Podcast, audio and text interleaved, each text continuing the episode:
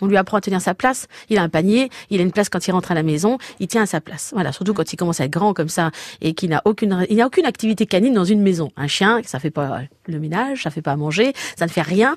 Les activités canines, c'est dehors, hein, d'accord? Donc on va euh, courir avec son chien, jouer avec son chien, se promener avec son chien, faire des activités en toujours avec son chien. Mais quand on rentre à la maison, on explique au chien que c'est ma maison, j'ai des activités humaines à moi dans ma maison et que toi tu attends dans à ta place que je puisse m'occuper de toi. Voilà, il faut que ce clair dans la tête du chien. Autrement, le chien, quand il peut faire ce qu'il veut dans la maison, bah, il s'approprie cet espace comme étant son territoire.